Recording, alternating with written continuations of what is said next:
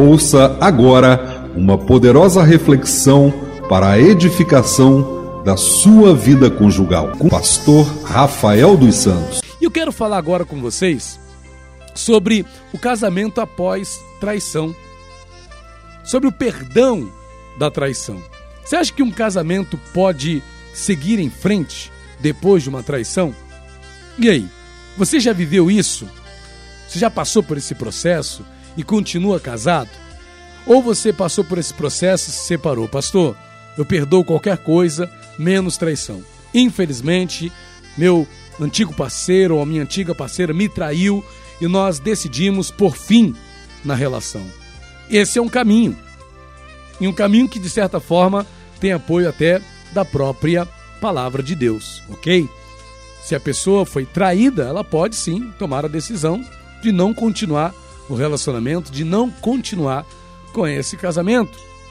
Mas existe um outro caminho, que é o caminho do perdão, que é o caminho da reconciliação, né? Onde o casal, mesmo sendo aí de alguma forma é, alvejado, né?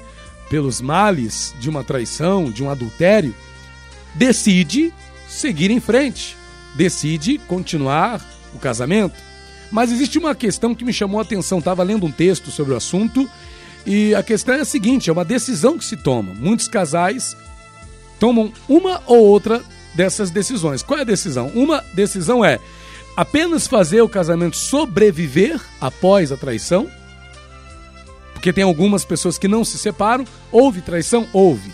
Mas a pessoa decide: eu não quero que o meu casamento acabe por causa dessa traição. Mas aí o casamento sobrevive. O casamento sobrevive. E, um casa... e existe uma diferença, né?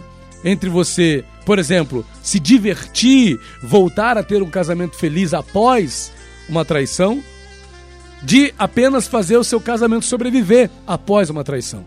Então você não se separa depois da traição apenas para que o teu casamento sobreviva, apenas para continuar casado, apenas para todos os efeitos alguém poder olhar para você e dizer tá casado, tá casada. Mas o teu casamento não é mais feliz por causa daquela traição. Talvez você tenha até perdoado, talvez você tenha até reconciliado com o teu esposa, com a tua esposa que traiu, e vocês continuam casados, mas o casamento hoje é apenas um ato de sobrevivência. O casamento de vocês apenas sobrevive.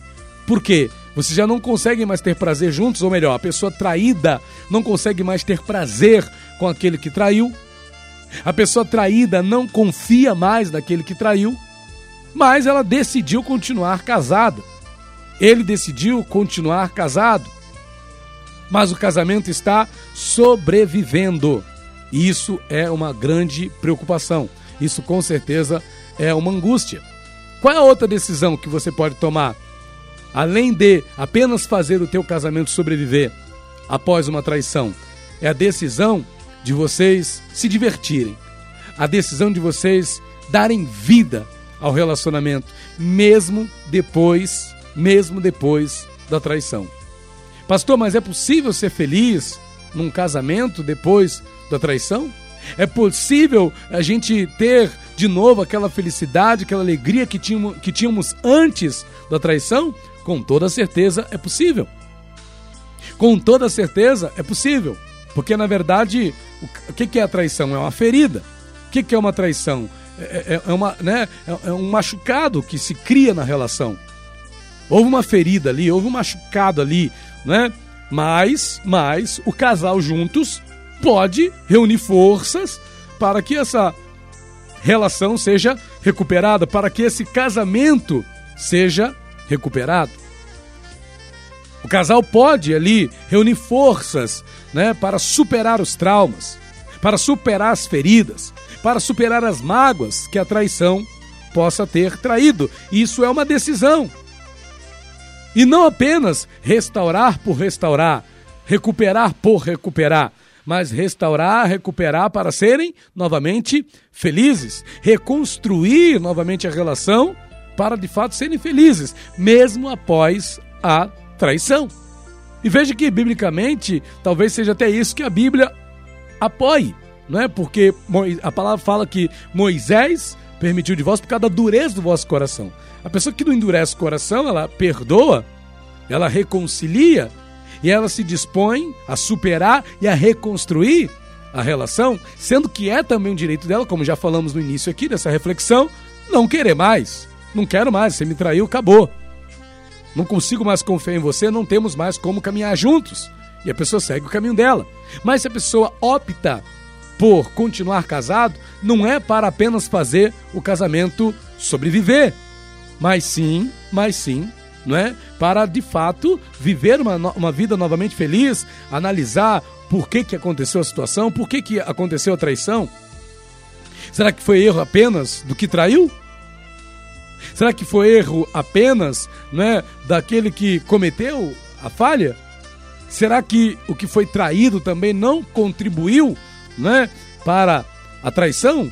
Ah, pastor, mas aí seria justificar. É verdade, a gente tem uma frase né, que a gente gosta de usar que nada justifica o erro, nada justifica o erro, mas será? Tem maridos aí que sofrem, né, talvez por uma questão de sexo, mulheres que são desinteressadas pelo sexo e aí o marido conhece alguma outra mulher, seja no trabalho, seja em algum outro lugar, que tem que se manifesta mais interessada pela sexualidade, pelo sexo, isso não pode ser um problema para esse casal? Pode.